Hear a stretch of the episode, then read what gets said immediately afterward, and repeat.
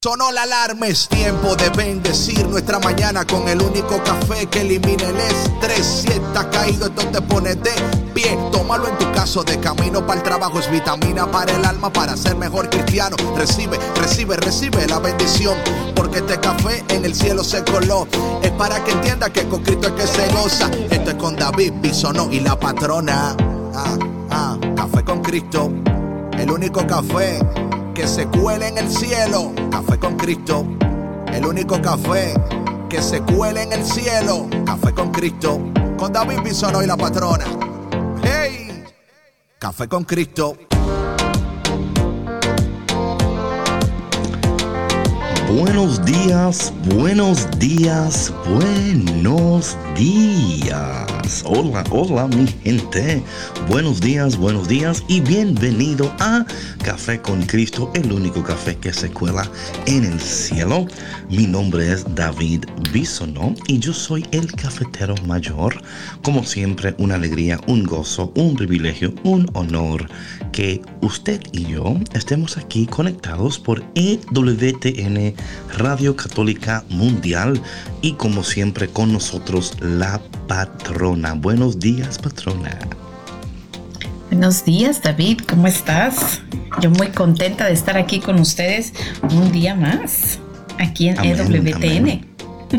Yes, yes, yes. Aquí estamos contigo, ¿verdad? Que súper contentos. Y como siempre sabemos que el Señor tiene palabras de vida eterna para todos ustedes. Patrona, ¿cómo estás? ¿Cómo estás? Cuéntanos. Muy bendecida, David. Sabes que también un poco... Em, ay, no sé cómo me siento con este clima ya aquí en el, en el Midwest. Ayer nos cayó un poquito de nieve ya estaba muy frío, entonces es así como que no, otra vez ahí viene el frío. Que de cualquier manera, digo, uno disfruta los días, ¿verdad? Sin importar si haya lluvia, calor, nieve, lo que sea, pero como que es muy pronto para la nieve, al menos para mí. Pero contenta. La cosa es que la madre naturaleza no pregunta por nuestro permiso, sino que ella hace lo que, lo que ella quiera. lo, que, tiene que hacer, lo que tiene que, hacer. Lo que le parezca. Bueno, mi gente, y hoy seguimos con el tema despierta, recapacita y atrévete. Así que esta mañana vamos a seguir hablando de este tema y dándote las gracias por estar con nosotros y darles saber que esta semana será la última semana de Café con Cristo en EWTN, pero no te preocupes porque Café con Cristo no se termina. Van a poder seguir escuchándonos a través de cafeconcristo.com, nuestro YouTube y también aquí en EWTN van a tener también programas también eh, pregrabados, así que van a haber momentos de café con Cristo, así que no se me desespere nadie, no te desesperes, porque el café seguirá. Y bueno, vamos en esta mañana a orar mientras la patrona encuentra lo que está buscando. En nombre del Padre, del Hijo y del Espíritu Santo. Amén. Padre, en esta mañana te damos gracias por tu bendición, por tu presencia, por tu amor, por lo bueno que tú eres con cada uno de nosotros. En esta mañana te pedimos que tú hables directamente a nuestros corazones, habla a nuestra situación, levántanos, despiértanos, anímanos en este día para hacer nuestra mejor versión. A ti María, nuestra Madre, en esta mañana, como siempre, te pedimos tu intercesión. Espíritu Santo, ven y llénanos. Espíritu Santo, ven y guíanos. Espíritu Santo, ven y levántanos. Y todo esto te lo pedimos en el dulce y poderoso nombre de Jesús. Amén. Bueno, mi gente, como siempre, es el momento de subir tu volumen y de gozarte con una salsita en esta mañana. Para mi gente que le gusta la salsa, para mi gente que le gusta bailar. Y si usted no sabe bailar, pues aprenda. El Espíritu Santo le puede ayudar en algo le ayuda, en algo le va a ayudar. No sé si dejarse mover por el espíritu, David. Sí, sí. Bueno, es que algunos, algunos tienen un challenge. es, un challenge. Eh, la salsa es un challenge para algunos. Sí es, para otros, claro. Para otros no lo es. Para otros es algo muy normal. Algo muy normal. Bueno, mi gente, no te vayas porque ya volvemos aquí en tu programa Café con Cristo con David Bisono y...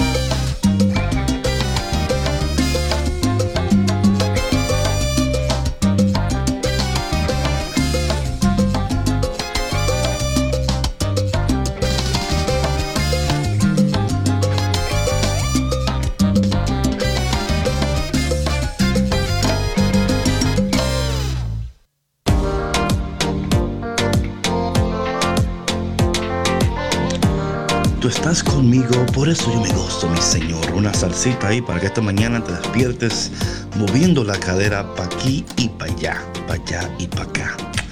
Es siempre bueno mover la cadera para tener los músculos. You never know, you never know. y las piernas y, los brazos y los hombros, todo el yo Yo sé, pero que, ajá, ¿qué haces tú con mover los brazos y los hombros y la cadera no están, no están en unión, en armonía? O sea, pero todo tiene que estar pero en armonía, en armonía. Claro, claro. Los brazos por un lado, no, así no, porque entonces hay un desorden en el baile. Entonces no hay ritmo. Y el ritmo Nadie dijo que en desorden. No, no, no, no, no. Rechazamos desorden en el nombre de Jesús.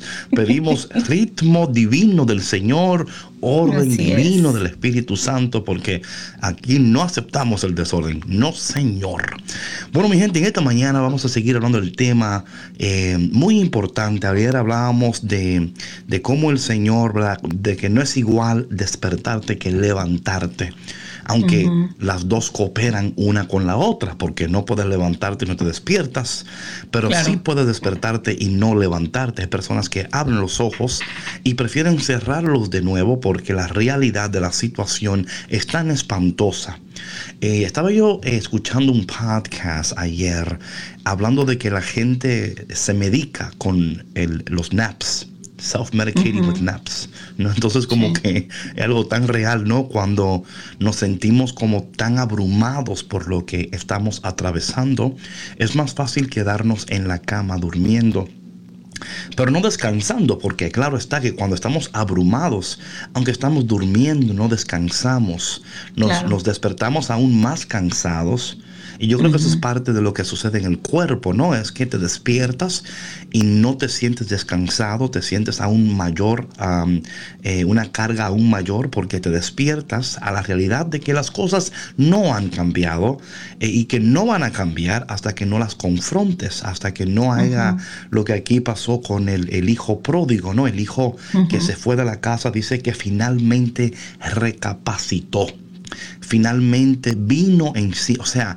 volvió a sí mismo, volvió a sí mismo y pudo reconocer que las decisiones que él estaba tomando no eran decisiones saludables, eran decisiones que él tomó, eh, fueran, eran, fueran decisiones fuera de orden.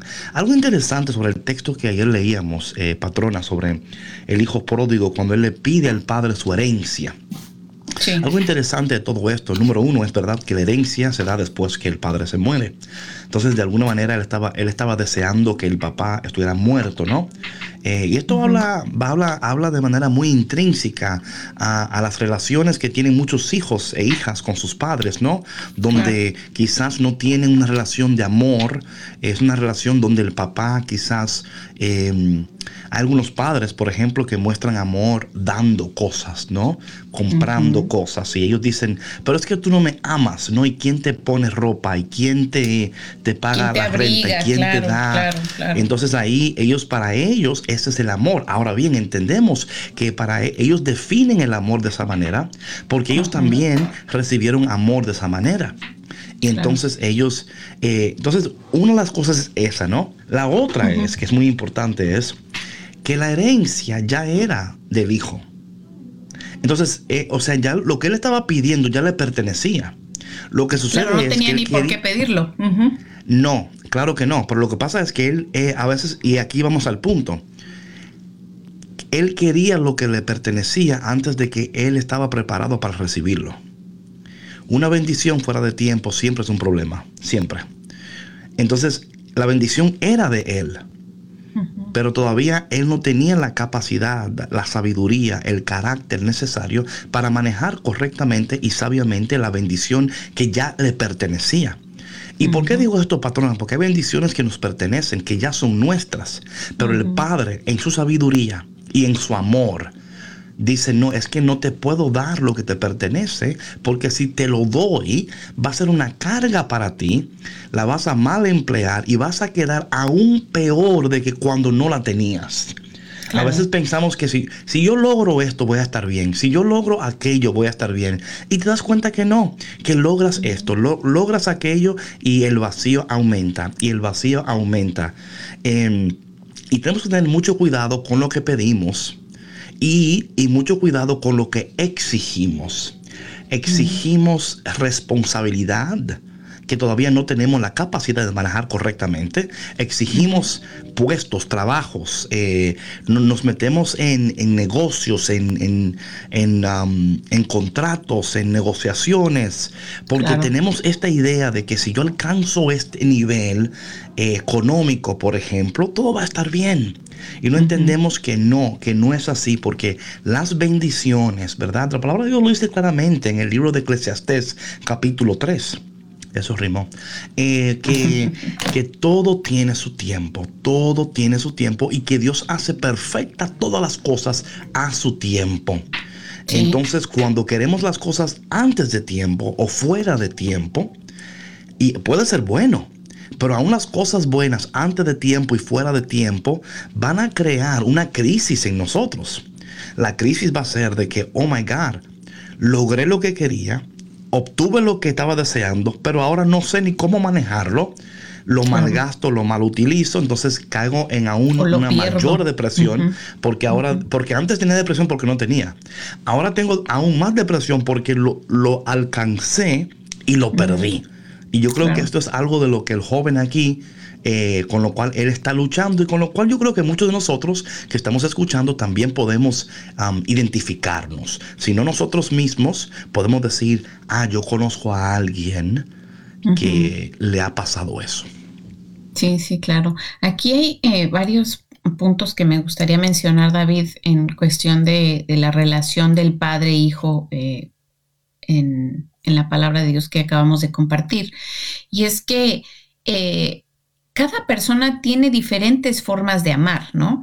O sea, eh, hay papás o hay personas, ¿no? En general, que demuestran su amor a través de, como decías tú, ¿no? De cuestiones materiales, a través de regalos, eh, a través de detalles. Y, eso no quiere decir que la persona sea materialista o que simplemente sepa proveer y ya, ¿no? Simplemente es, su manera de amar, ¿no? Ahora, eh, yendo a lo de las, a lo de las bendiciones que recibimos a destiempo. Eh, algo bien importante que, que nosotros debemos aprender, yo creo, es que cuando aún no llegamos a donde queremos llegar, es porque Dios nos está preparando eh, espiritualmente, emocionalmente y mentalmente para poder estar fuertes y poder saber utilizar estas bendiciones, ¿no? Porque como tú decías, si, si yo me esfuerzo y hago hasta lo imposible por conseguir lo que yo deseo, y aún no es mi tiempo, cuando yo lo consiga, voy a seguir teniendo ese vacío interno. ¿Por qué? Porque aún no estaba eh, eh, madura o maduro para poderlo recibir. Ahora no voy a saber qué hacer con él y lo voy a echar a perder, eh, lo voy a malgastar. muchas veces, cuántas relaciones también se pierden porque la, persona no estaba lista emocionalmente para tener una relación saludable, ¿no? Una relación nueva, saludable. Tú puedes querer tener una relación con alguien, pero si eh, no eres fuerte emocionalmente, aún no has sanado tus heridas o lo que sea, lo vas a perder. Y lo mismo sucede con, pues con, las, con las cuestiones materiales, ¿no? Con los temas de, de de carreras, de proyectos y, de cosas. Entonces, eh, es importante saber esperar, ser pacientes, ser tolerantes y decir, ok, Señor, ayúdame a tener paciencia para entender y saber esperar a mi tiempo, ¿no? Cuando me toque. Algo también que es importante aquí recalcar es que um, la falta de comunicación también aquí es problemática. Eh, digo esto porque el hijo, o sea, directamente entró y dijo, dame lo que me pertenece. No dijo, mira cómo me siento o sea, mira por qué yo quiero lo que, lo que yo quiero. O, no hay esa, no hay una, una uh, canales saludables de comunicación. Entonces, esta interrupción en la comunicación, ¿verdad? Esta falta de comunicación te va a llevar a ti a tomar decisiones y a pedir cosas que no, que aunque sean buenas, ¿no? Mira, Gálatas capítulo 4, voy a hablar algo aquí muy brevemente, porque hablando de lo que, de que tú mencionabas, de la madurez. En la palabra de Dios, la madurez y la perfección son sinónimos. Viene del griego telos. El griego telos significa, o sea, a llegar al fin. Y la idea es que Dios nos ha creado para llegar a un fin, a un fin específico. Ahora ese fin específico para el cual Dios nos ha creado lo, alcanzamos cuando llegamos a nuestra madurez. Y esto es interesante porque de nuevo la, palabra madurez y la palabra perfección son sinónimos en la palabra de Dios. Por eso cuando la palabra de Dios dice sean perfectos como mi Padre es perfecto, la gente escucha eso y dice, ah, que solamente Dios es perfecto, yo soy humano. Es más, utilizamos eso como una excusa por lo que fallamos. Tú estás esperando que yo sea perfecto, pero solo Dios es perfecto. Sí, pero Dios dice que podemos ser perfectos. Cuando está hablando de la perfección, está hablando de la madurez. Gálatas capítulo 4 dice lo siguiente, esto es interesantísimo porque tiene una conexión muy estrecha con lo que estamos hablando en Lucas capítulo 15. Dice Gálatas capítulo 4, ahora yo digo, mientras el hijo del dueño de la casa es a un niño, no tiene ninguna ventaja sobre los esclavos. En otras palabras, cuando el niño, al niño y el esclavo son los, o sea, es lo mismo. Dice aquí la palabra de Dios, a pesar de que es dueño de todo. O sea, el niño es dueño de todo. Pero en nada es diferente a un esclavo. ¿Por qué? Porque está sometido a quienes lo cuidan o se encargan de sus asuntos hasta la fecha fijada por el padre. De igual modo, también nosotros pasamos por una etapa de niñez y estuvimos sometidos a las normas y principios que rigen el mundo. Pero cuando llegó la plenitud de los tiempos, interesantísimo aquí, ¿no? La plenitud de los tiempos, los tiempos marcados por Dios, el cronos, el kairos de Dios, ¿no? Dice, Dios envió a su Hijo que nació de una mujer y fue sometida a la ley, con el fin de rescatar a los que estaban bajo la ley, para que así recibiéramos nuestros derechos como hijos. Eh, ustedes ahora son hijos y como son hijos, Dios ha mandado a nuestros corazones el espíritu de su propio Hijo. Vemos aquí que en Galatas capítulo 4 habla claramente, ¿no? De, cuando un niño es menor de edad. Y, cuando hablamos de niños, no creo que, no, no quiero que vean esto como por edad, sino por el tema de la, del proceso de maduración. Eh, porque una edad, la edad en sí misma no implica que tú seas maduro. Tú puedes ser un hombre viejo, un hombre inmaduro o una mujer inmadura, porque también las mujeres también, no vayan a creer ustedes que nada más son hombres. Nada más los hombres. No, no, no, no, no, no, no, no, no, no, no, no, no, no, no, no, no, por Bueno, yo iba a decir algo, pero mejor. Mejor no, patrona, mejor, no, porque mejor no. Claro está que es comprobado que las mujeres llegan a un punto de madurez de una manera más rápida que los hombres. Más temprana que los hombres. Sí, claro que sí pues también puede ser problemático. Y es otro tema. Entonces, em, claro que sí. Oh, oh, Cuando, mira, cuando una, cuando una, ah, claro, yo dije puede ser, no dije que es siempre. Puede ser problemático porque si esa madurez, si una persona va madurando y va creciendo rápidamente y no tiene personas a su alrededor que puedan regir sus decisiones y enseñarle cómo tomar decisiones y, dirigir esa vida correctamente, mira, lo, vemos, lo vemos en, nuestra cultura cuántas niñas y cuántos niños entran en relaciones que todavía no están preparados para ellos y entran en, o sea, ¿por qué están llenos los centros eh, eh, de corrección juveniles? ¿Mm? ¿Por qué? Por eso mismo, por tomar decisiones fuera de tiempo, por no tener, entonces, eh, de nuevo, eso es otro tema. No vamos a entrar ahí en esta mañana. Pero sí entendemos que eh, hay un momento específico, un momento determinado por Dios. Y yo creo que aquí es donde humanamente luchamos, o luchamos con los tiempos de Dios, con los tiempos ya eh, eternos, que Dios desde la eternidad, dice la palabra de Dios en Efesios capítulo 2 me parece, que Dios ha creado buenas obras de antemano para que tú y yo caminemos en ellos. Entonces, cuando tú caminas en tus obras y no en las obras de Dios, o cuando tú quieres crear una vida que no se alinea con la vida que Dios, que Dios ha querido para ti, eh, tarde o temprano entras en un conflicto. Y es, así. Eh, yo entiendo que a veces dime, no, porque yo no. Créeme que tarde o temprano tú vas a entrar en un conflicto, ya sea existencial, ya sea emocional, ya sea eh, familiar, ah, porque tarde o temprano te vas a dar cuenta que Dios es más sabio que tú, que Dios es más fuerte que tú, que Dios eh, desde la eternidad quería algo precioso para ti. Entonces en Lucas capítulo 15, este joven dice, dame lo que me pertenece, que me voy. Yo aquí no quiero estar. Yo aquí no quiero, no quiero estar regido eh, bajo estas normas de este hogar. Y el padre, como hablábamos ayer, lo suelta. Bueno, si te quieres ir, pues buena suerte. Pero interesante, patrona, que el hijo llega a un lugar en su vida donde eh, ¿verdad? Ah, se va a cuidar cerdos. Y llega un punto que quiere hasta comerse la comida de los cerdos, pero nadie se nadie la se la ofrece. Oye, eso, eso es increíble. o sea, o sea, tú llegas a un punto donde no te quieren dar ni la comida de los puercos. Eso es como que, oye, pero yo no soy, o sea, es como que yo, los puercos valen más que yo. Y cuando tú llegas a ese punto, eh, pasa una de las dos cosas. O tú recapacita o te hundes aún más. Él pudo recapacitar porque él, él tenía a dónde ir. Yo creo que cuando una persona tiene a dónde ir, ¿verdad? Yo creo que ahí está el punto, porque si no tiene a dónde ir, un ejemplo, recapacita y, y what, y ahora qué. Sí, claro, recapacito y ahora quién me ayuda, ¿a dónde voy? Sí.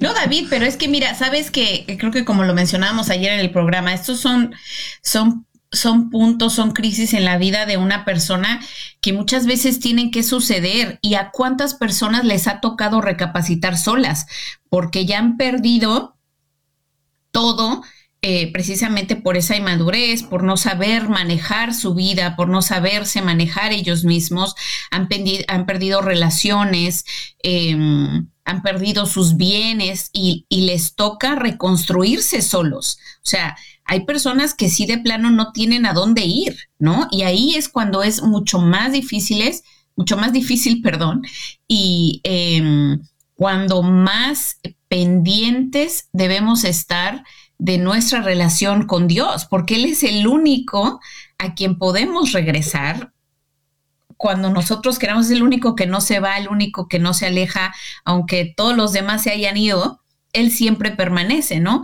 Este, sabes que a mí ahorita me, me, estaba acordando de, de personas que están pues enviciadas, ¿no? Eh, ya sea en las drogas, en el alcohol, y a nosotros nos ha tocado ver acá en, el centro de Chicago, ¿no? Muchos jóvenes. Eh, y la verdad que es muy lamentable, ¿no? Verlos tan, pues sí, tan jovencitos y, en la calle en esa situación, ¿no? Y dices, híjole, qué pena, ¿no? O sea, ¿por qué estás aquí? O sea, cada quien conoce su historia, ¿no? Pero de las historias, algunas que yo he escuchado, eh, ha habido personas que, o sea, que, tienen hasta, o sea, suficiente, eh, son suficientemente em, sustentables económicamente, por decirlo así, y viven en la calle.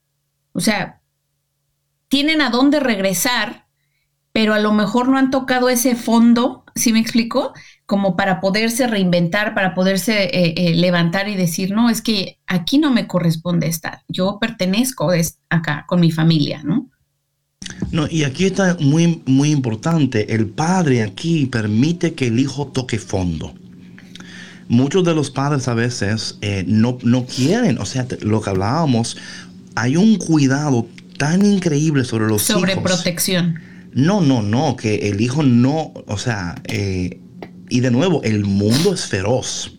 El mundo te va a masticar, te va a escupir y te va a seguir masticando y escupiendo hasta que, porque así es el mundo, el mundo no está afuera esperándote con los brazos abiertos, está esperándote con, con los puños.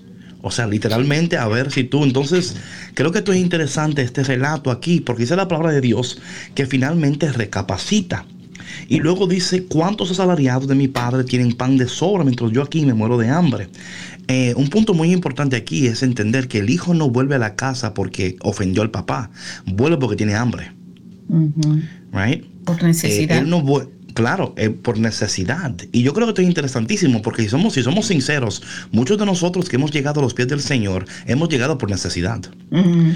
Porque también hemos tocado fondo, o sea. Claro, hay algunos de ustedes que han llegado porque, bueno, porque así se criaron y bueno, y gloria a Dios por eso. Pero hay muchos que han llegado al Señor por necesidad. Es más, me atrevo a decir que aún aquellas personas que han conocido al Señor no por necesidad, sino por crianza, han llegado en momentos en sus vidas que se han alejado de Dios y tuvieron que volver a Dios por necesidad. El Hijo vuelve a Dios por necesidad y... Dice él, volveré a mi padre y le diré al padre mío, padre, he pecado contra eso, contra ti, no me merezco ser tu hijo, trátame como un asalariado. Se levantó pues y se fue. ¿no? Entonces aquí es interesante porque recapacita, pero luego se levanta y se va. Lo que hablábamos, ¿no? Que, una cosa es tú despertarte, otra cosa es levantarte. Dice aquí que él recapacita, él se levanta y se pone en marcha. Esto es importante en el proceso de, de la reconstrucción, de la reconciliación en la cual todos estamos aquí en este tiempo donde la pandemia nos ha interrumpido y tenemos que entender que hay procesos por los cuales estamos atravesando, pero este es individual. Dice aquí que él recapacita, se levanta y, va. Ahora, aquí hay una parte muy interesante y yo, iglesia, escúchame por favor, espero que tú recibas lo que voy a, a impartir en este momento. Dice la palabra de Dios en el versículo 20 del capítulo, del capítulo 15 del Evangelio según San Lucas, se levantó y se fue a su padre. Dice aquí la palabra de Dios, estaba aún lejos cuando su padre lo vio y sintió compasión. Corrió a echarse su cuello y lo besó. Quiero detenerme en este momento aquí, porque aquí en este versículo 20 aquí, de este capítulo 15, hay una inmensidad de... Mm, un tesoro teológico que podemos extraer para entender el corazón del Padre y para entender cómo los hijos de Dios deben de, de tratar a las personas. El trato que el Padre tiene con nosotros como, como hijos de Dios no es el trato que nosotros a veces tenemos con los demás. Dice aquí la palabra de Dios que aún estando lejos, el Padre lo vio. So, lo primero que tenemos que entender es que el, que el, Hijo se fue, pero el Padre eh, se quedó en el mismo lugar. El Padre nunca se fue. Lo seguía esperando lo seguía esperando. El padre permaneció en el mismo lugar donde el hijo lo dejó. El padre no eh, estaba no estaba esperando. Dice que cuando estaba aún estaba lejos, dice que sintió compasión. Esto es interesantísimo. Porque claro está que ya el padre sabía que el hijo había malgastado todo porque así es la cosa en los pueblos, ¿no? Las, las cosas se saben, ¿no? Pero el padre dice aquí que sintió compasión y corrió a echarse. Hay muchos eh, exégetas y teólogos y comentaristas que dicen que aquí el padre tiene una actitud hasta de madre. ¿no? Donde sale corriendo al encuentro del hijo que se, que se, que se fue, ¿no? Y lo que es interesante aquí, que culturalmente aquí el padre está rompiendo con, con todas las, las expectativas culturales. Los hombres no corren en esta cultura.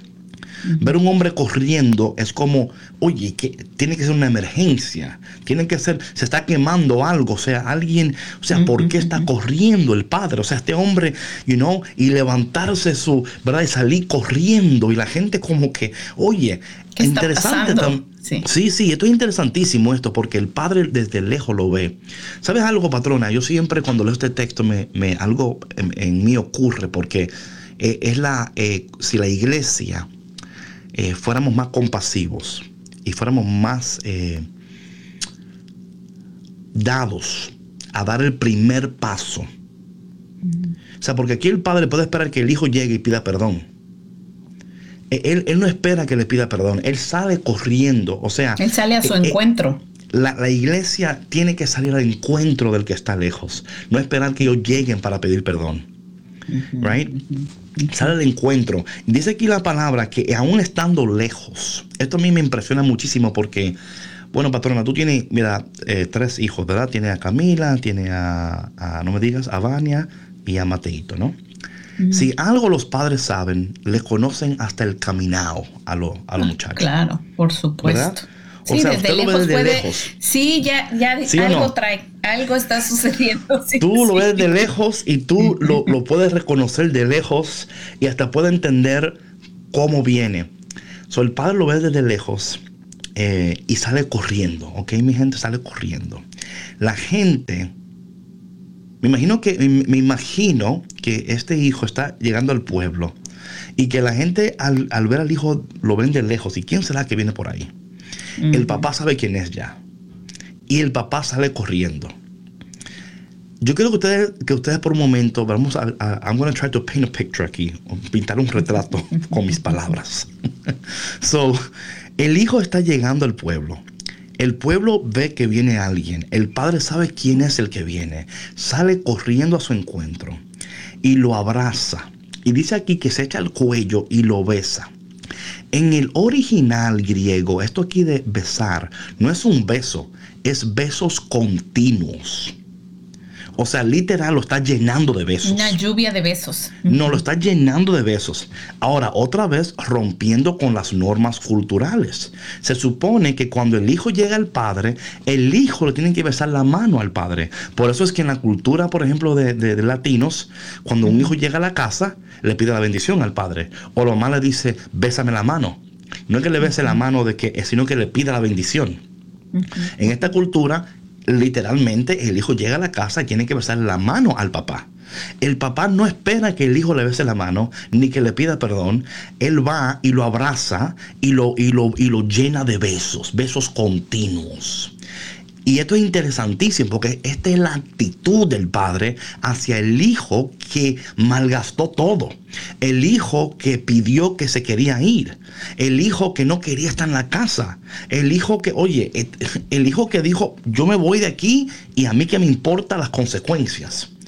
Pero mira lo que algo también interesante en este texto, patrona, que para mí it blows my mind.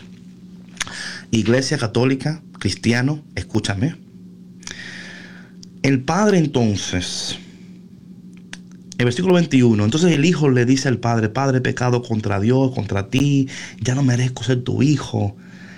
Pero el padre ni caso le hizo lo que dijo, ¿ok? El padre le dijo, rápido, traigan el mejor vestido y pónganselo. Patrona, ¿tú sabes cuál es el mejor vestido en la casa del padre? La ropa del padre. Mm. O sea, él, dice, vayan rápido. Oye, como dice aquí, o sea, aquí hay una urgencia, vayan rápido. Traigan el mejor vestido y pónganselo. Colóquenle un anillo en el dedo. Esto es muy interesante, porque el anillo, en, en esta cultura, el anillo es como se firman los documentos financieros.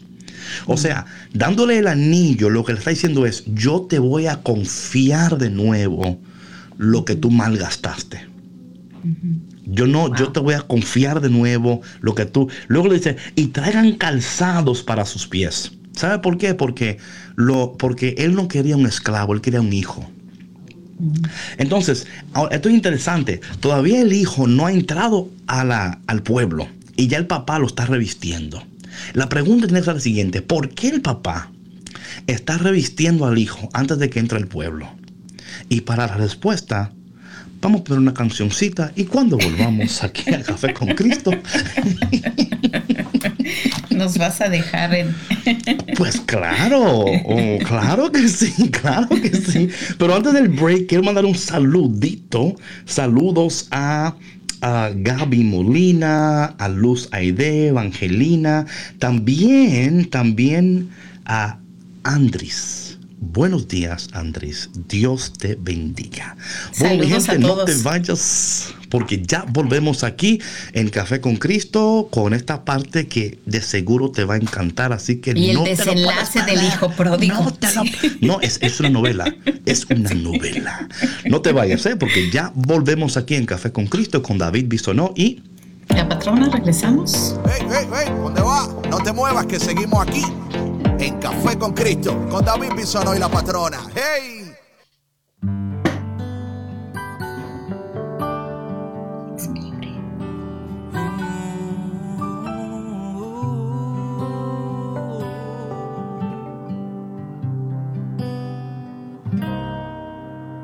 Sueño, contigo sueño y despierto bien feliz porque sé que estás aquí. Sueño, contigo sueño y despierto te imagino y no esperaré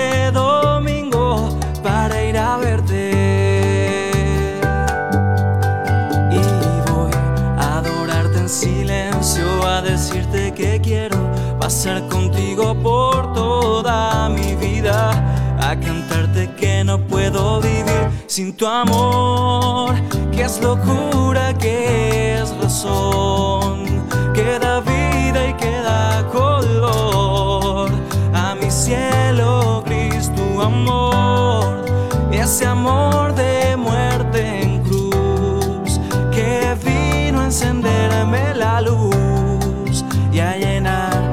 vacío que solo llenas tú. Tu amor, Jesús.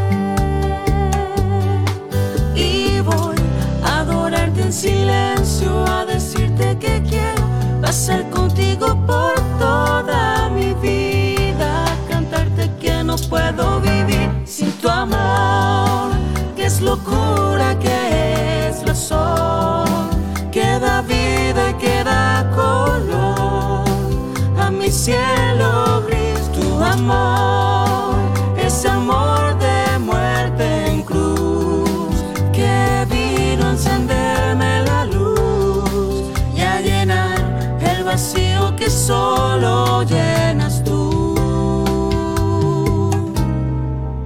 Tu amor, que es locura, que es razón, que da vida y que da color a mi cielo gris. Tu amor, ese amor de muerte en cruz, que vino a encenderme la luz y a llenar el vacío que solo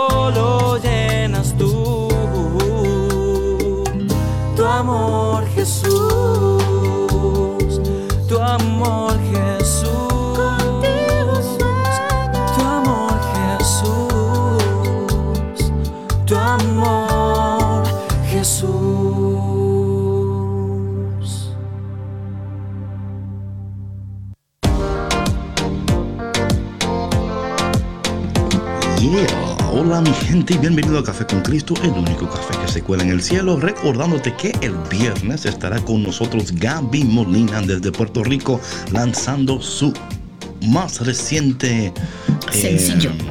sencillo, yeah. Así que mi gente no se lo pueden perder. Entonces, patrona, seguimos aquí con este tema. Eh, muy importante esto. ¿Por qué el padre reviste al hijo antes de entrar al pueblo? Y esto es interesante porque son temas que no se hablan, son temas que no se conversan. A mí por lo general me encanta, cuando yo leo la palabra de Dios, hago preguntas que quizás comúnmente no nos hacemos porque yo leo el texto y lo contextualizo de acuerdo a la cultura en la cual yo me estoy envolviendo, ¿no?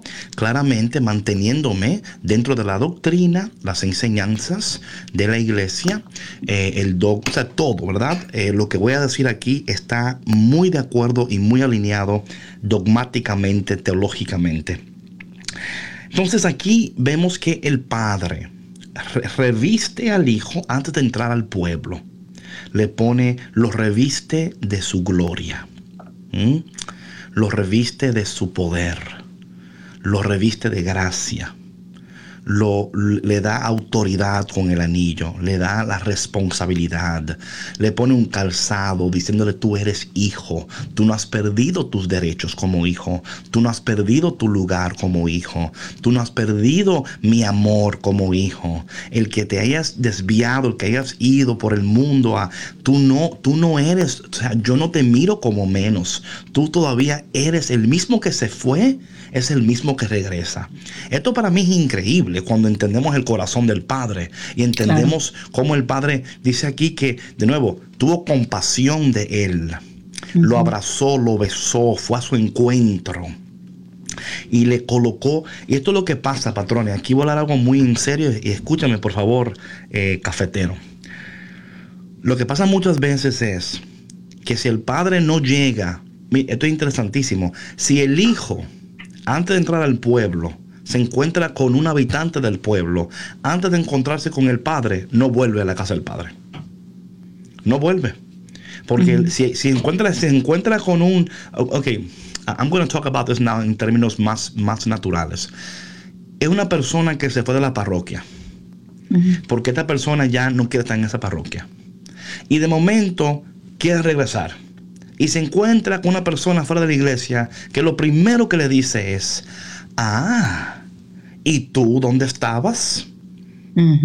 Y ¿Y por qué juzgar no- inmediatamente. ¿Por qué no has venido a la iglesia? Ah, parece que te fue mal, ¿eh? Y ahora estás volviendo. Y ahora, you see what I'm saying here? Ujú, ujú. Si el hijo se encuentra con una persona de esa ciudad, no vuelve. No vuelve a la casa del padre. Y el padre sabiendo que la urgencia no era solamente por abrazarlo, era por protegerlo y revestirlo antes de que él pudiera entrar de nuevo a la comunidad. Porque recuerda que cuando él rechazó al padre, no solamente rechazó al padre, también rechazó a la comunidad también. Hay personas que quieren volver a Dios, pero las comunidades no lo abrazan. Y como la comunidad no lo abraza, ellos ven el amor del Padre a través de la comunidad. Y la comunidad entonces no tiene compasión de ellos, no lo besa continuamente, no lo abraza, no le dice, qué bueno que regresaste, qué bueno que viniste. Y mira, no, ¿qué me importa lo que tú hiciste? Lo importante es que tú estás aquí.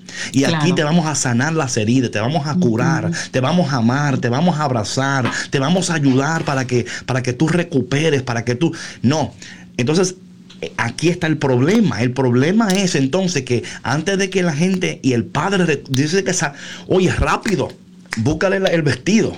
O sea, es como una es devolverle la dignidad. Sí, claro, es devolverle la dignidad y tratarlo con respeto como una persona. No, y, no, y no devolver la dignidad. Él la tenía, sino que él reconociera, ¿verdad? Reconociera que él no perdió, o sea, you see what I'm saying here? sí, sí, sí, claro, pero cuando una persona está así, se siente, Yo entiendo, sí, si me explico, y es como decir, hijo, o sea, si te veo, te veo, y te revisto, claro, y te respeto, Right. Y eh, o sea, es darle, darle el valor, o sea, que él se sienta valorado, que se sienta amado, que se sienta dignificado, sin importar cómo haya venido, lo que haya sucedido y lo que haya hecho. Right, right. Y eso para mí es importante. Y luego dice él en el versículo 23, traigan el, el ternero más gordo y mátenlo. Patrona, es una pregunta sencilla, pero tiene, it has a, meaning. ¿Qué tiene, ¿Qué tiene que hacer alguien para que un cordero o un ternero engorde? Pues alimentarlo. Claro. ¿Por qué digo esto? Porque este padre Así yo lo veo. Tenía un cordero ahí. Y él estaba alimentando este cordero y decía, este es el cordero, este es el ternero que vamos a matar cuando mi hijo vuelva. O sea, él, él tenía la expectativa de que el hijo iba a volver. esperanza. Y estaba, y estaba alimentándolo. Y yo me imagino él diciendo, eh", y la gente, oye, pero es que no va a volver. Y él, no, no, no, él va a volver. Y cuando él vuelva, vamos a tener este ternero aquí preparado. Búsquenlo y mátenlo porque vamos a hacer fiesta. Versículo 24, porque este hijo mío estaba muerto y ha vuelto a la vida, estaba perdido y lo hemos encontrado y comenzaron la fiesta. Entonces, una, yo, me acuerdo una vez que una persona me dijo a mi hermano, ¿y, y cuándo tú crees que mi hijo va a volver? Hablando de ese tema yo con ella. Y le dije a ella, mira, tu función aquí no es preocuparte cuándo él va a volver. Tu trabajo aquí es preparar la fiesta para que cuando Él vuelva. Si todavía tú no has alimentado el cordero, o sea, o sea, eh, compra vejigas, eh, compra globos, eh, haz lo que te, o sea, empieza a prepararlo, o sea, ten preparados los quehaceres de la fiesta para que cuando el hijo regrese, entonces ella se como que empezó a llorar, ¿no? Porque decir, es que tu trabajo no es saber cuándo él va a llegar, tu trabajo es tener los preparativos para la fiesta, para que cuando él llegue, es tener la esperanza de que en el tiempo indicado tu hijo perdido, eh, esa persona que, está muy lejos, va a volver, no cuando tú quieras, porque ya Dios tiene el tiempo determinado. Ahora bien, aquí entramos ahora en un problema, como siempre, ¿no? Porque aquí hay un problema aquí. Dice eh, um, el versículo 25, el hijo mayor estaba en el campo. Al volver, cuando se acercaba a la casa, oyó la orquesta y el baile. Era, un fiestón que había, ¿eh? Esto con orquesta y todo, mi gente. ¿Qué está pasando aquí? No, no, con orquesta. Esto no es cualquier cosa. Quizás era un, típico. Allá si es dominicano, no sé si es. Allá en México sería que una, una eh, mariachi, banda, trío, no sé qué yo, sí. no sé en tu país, pero era lo que you know what I'm saying, era una, fiesta. era una fiesta. No, es que cuando hay mariachi es... Cuando hay, hay. Y dicen que el hijo parece que estaba, que estaba en el campo trabajando y escuchó. Y dice, oye, ¿y, qué es lo que está pasando aquí? Y en el versículo 26 dice, a tu hermano, a, tu hermano ha regresado a la casa y tu padre mandó matar el tenero gordo por haberlo recobrado sano y salvo. 28. El hijo mayor se enojó. Oye, se enojó.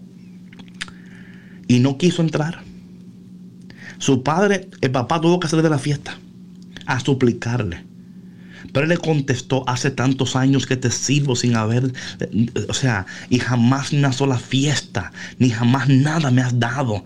Y versículo 30, pero ahora que vuelves hijo tuyo, que se ha gastado tu dinero con prostitutas.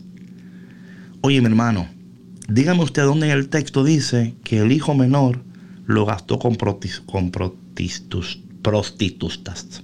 No, no dice. No dice. No, no dice. Pero, ¿qué pasa? No, es que no lo dice.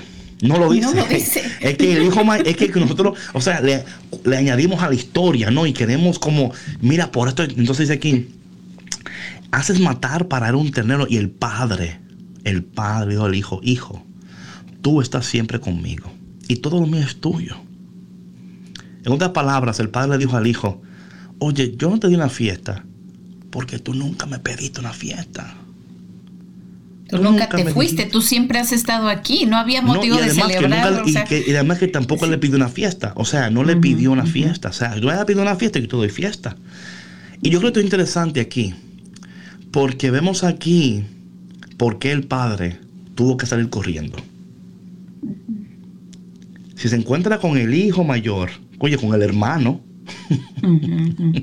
con el hermano, jamás hubiera entrado jamás hubiera experimentado el amor del Padre, el perdón del Padre, la misericordia del Padre, el abrazo del Padre. Y dice el versículo 32, pero había que hacer fiesta y alegrarse, puesto que tu hermano estaba muerto y ha vuelto a la vida, estaba perdido y ha sido encontrado. Esto es interesante porque sabemos que el hijo menor entró a la fiesta, pero aquí Nunca se sabe si el hijo mayor entró o se quedó afuera.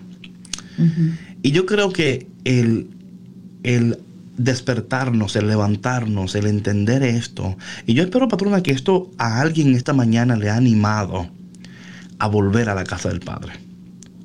Atrévete, atrévete en este día a levantarte de, no sé si estás en una posilga,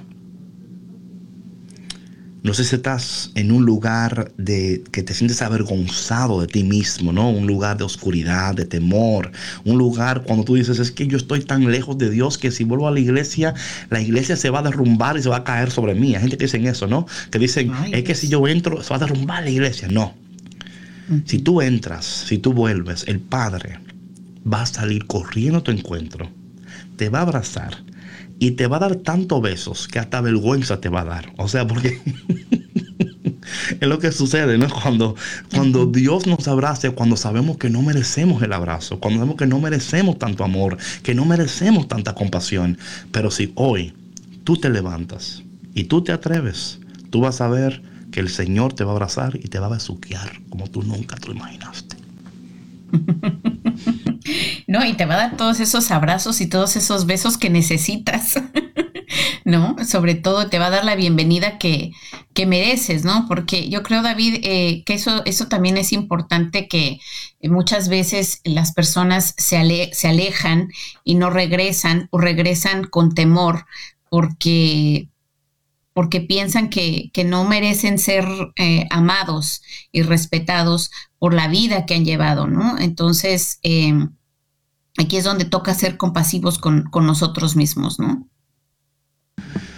Así es. Vamos a hacer una breve oración porque ya estamos terminando. Padre, en el nombre de Jesús, en esta mañana te pedimos por cualquier persona que está en un tiempo de oscuridad, en un tiempo de tristeza, de depresión, donde siente que nada de, lo que hace le sale bien, que en esta mañana ellos tengan el valor que tú le visites para que ellos hoy se levanten, se despierten, se lancen y se atrevan, porque tú, Señor, eres un Padre que nunca abandonas, que nunca defraudas y que siempre abrazas y besas.